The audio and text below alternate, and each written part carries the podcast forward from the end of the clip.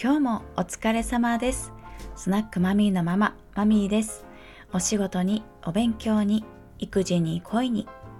何一つ諦めずにどうにかしたいあなたへ。まあまあ盛りだくさんの試練を乗り越えながら女としてどうにか咲いてまいりました。私の小話をお届けします。一度きりの人生私と一緒に一花咲かせませんか？さて、ちょっとお久しぶりかもしれないですね。お元気でしたか？あのなんか日中はだいぶ暖かくなってきましたね。ねえ、だんだんと、そうですね、季節が移ろいゆくそんな時にっていうお話をしたいと思うんですけれども、あなたはこの春、何か環境変化はありましたか？新しく始めたことですとか新しくね始めん働き始めた部署とかね会社さんとかね。またこう逆にこうあなたは変化ないけれども新しくメンバーに入ってこられた方とのこうコミュニケーションがあるよとかね。何かしらあったのではないでしょうか。かくいう私もですねこう今月から今月4月ですね今月から変化がございました。大きな変化は2つですね。1つはとある会社にですね新しくメンバーとして、まあ、入社メンバー入りしました。でもう一つはですねこちらは個人事業の方で小学生向けの活動を立ち上げていくっていうその準備をですね本格的に始めました。あのその生々しいプロセスですとかちょっとねこんな悩みにぶつかってるよなんていうねそういった赤裸々なことはそうですね一旦はスタンド FM で私メンバーシップというねあの有料の会員様のみお聞きいただける放送があるんですけれども、まあ、そちらでリアルタイムに聞いていただこうかなと思っています。があのまとまりましたらこちらでもぜひご紹介をさせていただきたいと思います。そうとにかく環境変化ねありましたよねって話です。それであなたはですねお疲れは感じていませんか？大丈夫ですか？私はですね感じます。疲れを感じております。ということで今日は最近何か環境変化があってそして少し疲れを感じてきたよっていうあなたに向けてお話ししたいと思います。その疲れですけれども一体どこが一番根源なんでしょうね。例えば自分が受け入れられるようになんかちょっとねポーズみたいないい感じに振る舞うっていうポーズを多く取ったせいでしょうかね。それですとかまあ舐められないように少し気を張っていたのかしらとかね。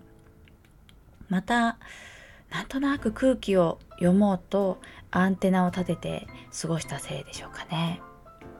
うん、ぜひまず自分の疲れの原因はですねご自身に聞いてみてくださいね。でですよで私もそういうふうにこうこの疲れはどこから来るのかなっていうふうに深掘りをしますよね。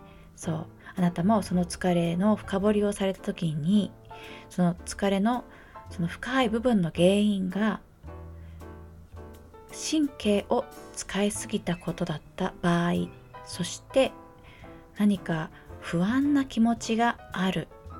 不安がね湧いてきたっていうこの原因にあるような気がしましたらそんなあなたにはこの2つの原因に関してはですね私とても、うん、実体験に基づく攻略をしているんですね。そうですからちょっとねおすすめをお伝えしたいと思います。まずねそうねちょっと飲みながら行いますね。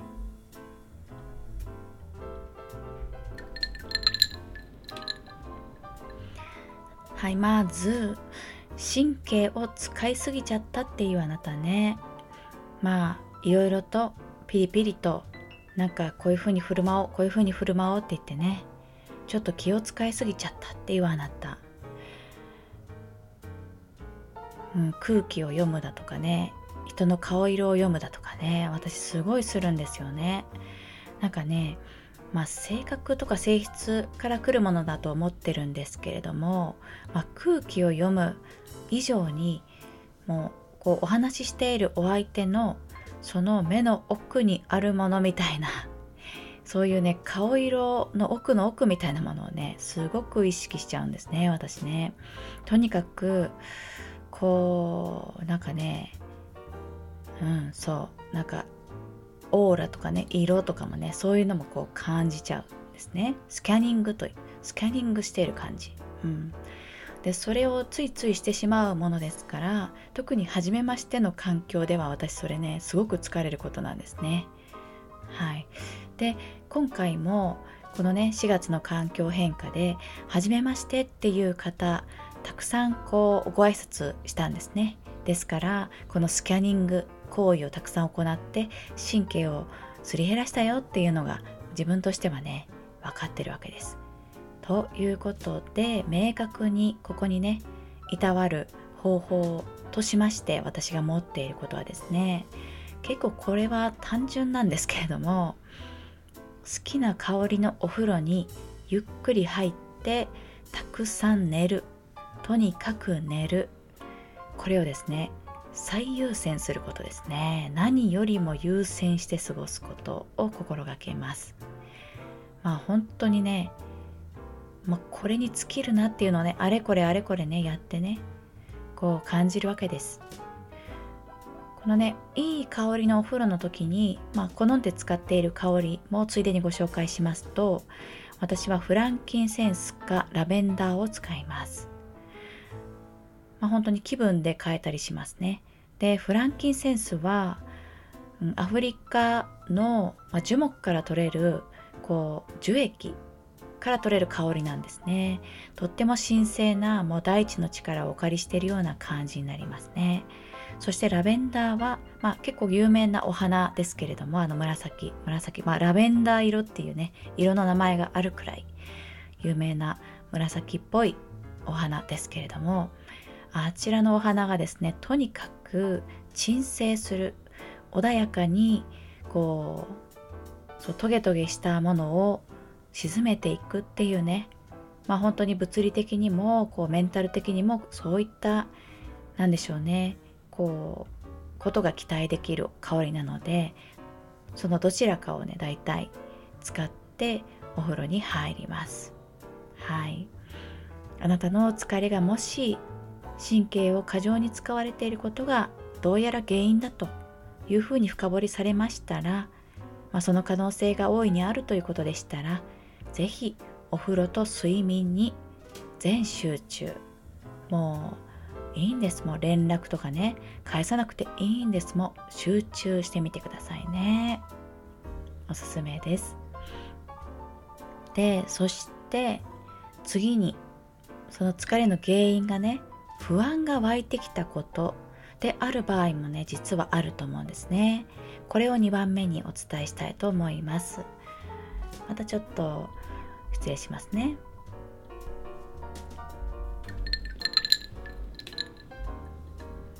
はい。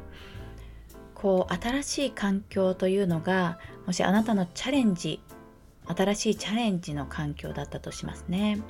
でそこに飛び込んでまあなんというか1週間2週間経つくらいであれ？私やってけるんだろうかと。ね。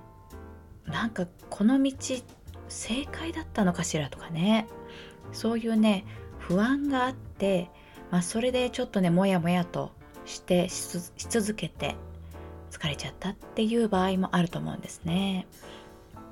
でここにはですね私ちょっとまあ、これも私すごく経験することでしてなんかねとってもうん信じて進んだ道なんだけれども、まあ、急にふわっと不安になるみたいなそういう感じですね。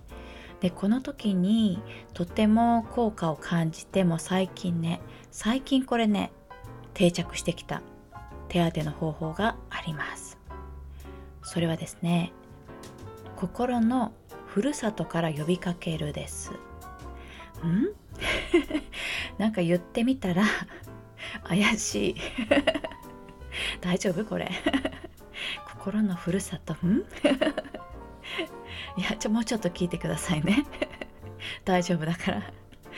そう。あのもしねこうねあのふるさとですね。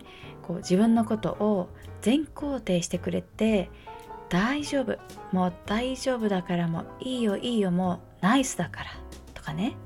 もう思うようにやっていいんだよ。とかそうそのその通り一回やってみなよとかですね。まあとにかくそういうふうに全肯定して自分にね声をかけてくれる。そう。でなんとなくその声をかけてくれるその人だったりその場所だったりはまあなんとなくずっと変わらず穏やかに存在していて安定感がある。まあそんなところからですねこう、まあ、つまりはそれってふるさとって感じじゃないっていうふうに思ったわけですね。そうでそういう存在があるととても心強くないですか？こんな時ね、ちょっとなんか大丈夫だったかしらって思う時にそういうこうでっしりした場所から大丈夫っていうふうに声をかけてもらえる。ねえ。まあもしそんなこう存在ね例えばご自身のご実家とか、うん、古い友達とかね、まあ、そういうふるさとみたいな存在がすでにお持ちでしたらとてもそれってね恵まれていることだと思うので是非甘えちゃってくださいね。この時期こう心のケアにとてもとても有効なコンタクトです。なんかねこの週末ちょっと帰るからまあすいませんけど励ましてくださいとか言ってねあの先に言っておくとですねそういった方々はしっかり励ましてくださると思うんですね。恵まれていますよ。是非頼ってくださいね。であのもしそういうふるさとみたいなもの自分にはないわという方実は私もその一人なんですね。こうまあ自分のリアルな実家ですとか、まあ、その辺りの関係においてもまあちょっとふるさと感がないんですね。ですからまあそのふるさとのありがたさみたいなものもまあ、ずっと感じることはなくねこう不安なまま自分でこうもがいて今までやってきたみたいなところあるんですけれども最近ねあこうねそういうふるさとみたいな存在に私がなりたいなと思ったことがきっかけであ自分に対しても私がふるさとになるってこのねなんていうの精神分離みたいな大丈夫でも本当にこういう方法をとってるんですよ。これちょっとね自分から何ていうの幽体離脱じゃないですけどもファッと自分を違う視点に立たせてでその人をもうふるさとにしちゃうっていうねこのふるさとの自家発電みたいな、うん、自家生成っていうの、うん、してるんですよでもねこれそんなに難しいことではなかったしなんかねこうそういうふうに自分をちょっと分離させておいて自分に声をかけるっていうねこのことをし始めてから非常に調子がいいんですよね。うん、安定感が出てきましたよ。ですから、まあ、おすすめしたいと思いました。なんかね、まあ、じゃあちょっとね、具体的にどうやってやってるのというとね、まあこれね、恥ずかしいんですけどね、まあ教えますよ。教えますよ。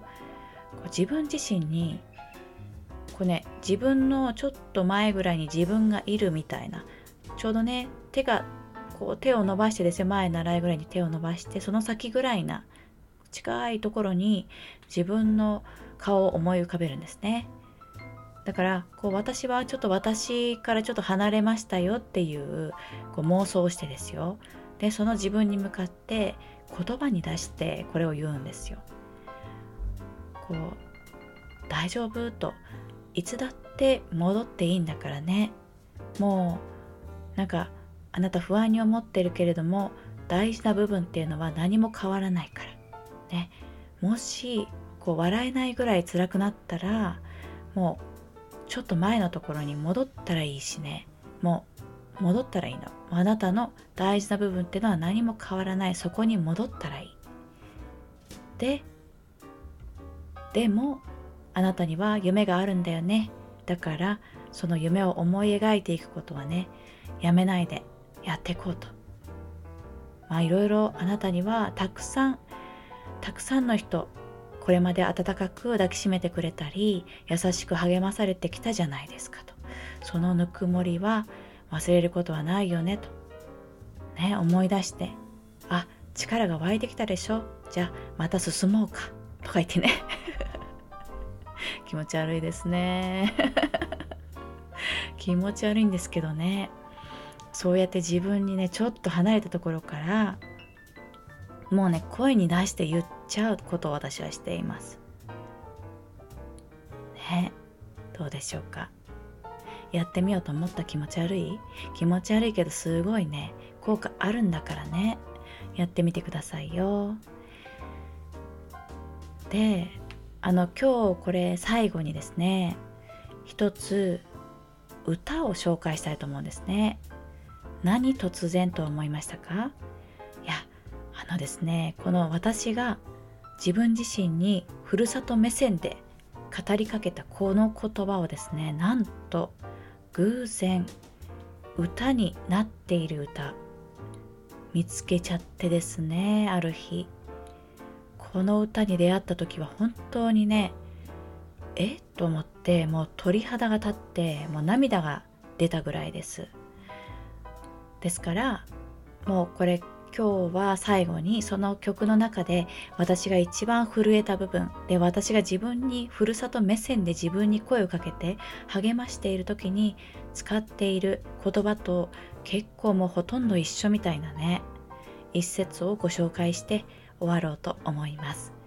もしかしてもしかしたらあなたが疲れたあなたがこの歌あなたにもしみるかもしれないとねこう言葉をかけるのって気持ち悪いじゃないですかねなんとなく。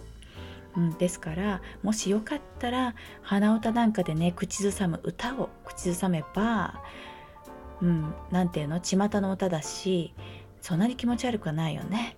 ねだからこうちょっとね自分自身に聞かせるような形で歌を歌われるっていうのもいいと思いましてもうなんやかんやして疲れたあなたに届けばいいなというもうそういう今日はそういう時間でございます。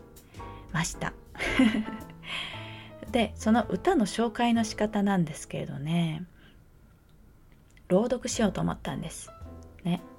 これ喋り始めた最初朗読しようと思ったんですけれどもちょっとねあの別でねこれ録音しようと思ってやってみたんですけれども朗読がねまあ下手でした これちょっとねだいぶ伝わらないなと思いましてまあですのでお聞き苦しいかもしれませんけれども何でしょうその一節だけアカペラの状態でねちょっと鼻歌というかアカペラというかちょっと口ずさんでご紹介したいと思います。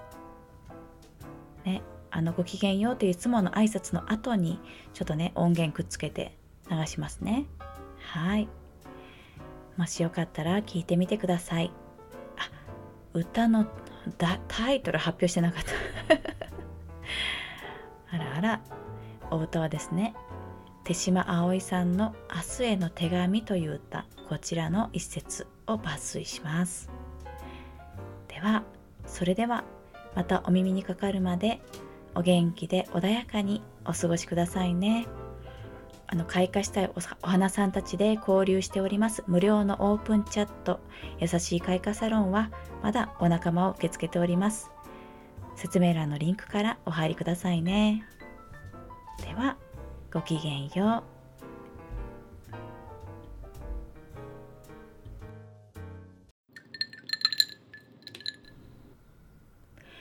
う。笑っていますか？あの日のように無邪気な目で寒い夜も雨の朝もきっとあったでしょう。ふるさとの街は帰る場所ならここにあるといつだって変わらずにあなたを待っている。明日